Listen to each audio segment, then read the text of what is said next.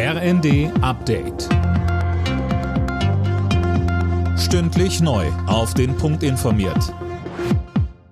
Ich bin Dirk Jostes. Guten Morgen. In den russisch kontrollierten Gebieten im Süden und Osten der Ukraine gehen heute die Scheinreferenten zu Ende. Mehr als die Hälfte der Wahlberechtigten soll schon ihre Stimme abgegeben haben, hieß es von den Organisatoren.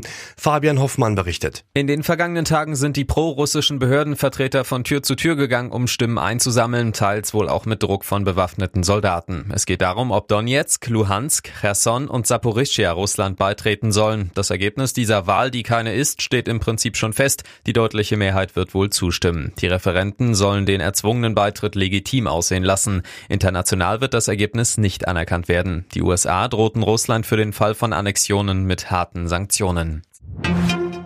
In den beiden deutsch-russischen Gaspipelines Nord Stream 1 und 2 ist es zu einem starken Druckabfall gekommen.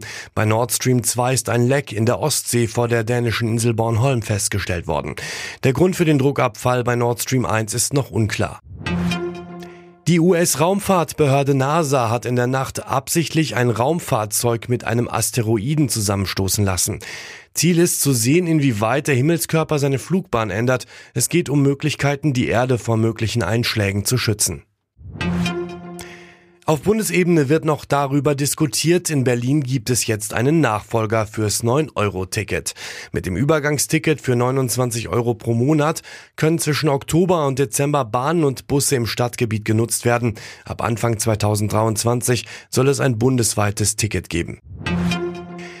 Zum Fußball. In der Nations League hat sich Deutschland 3 zu 3 unentschieden von England getrennt. Zwischenzeitlich hatte die deutsche Nationalmannschaft im Londoner Wembley Stadion 2 zu 0 vorne gelegen.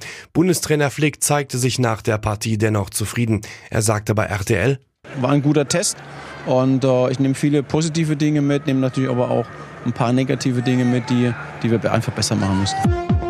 Alle Nachrichten auf rnd.de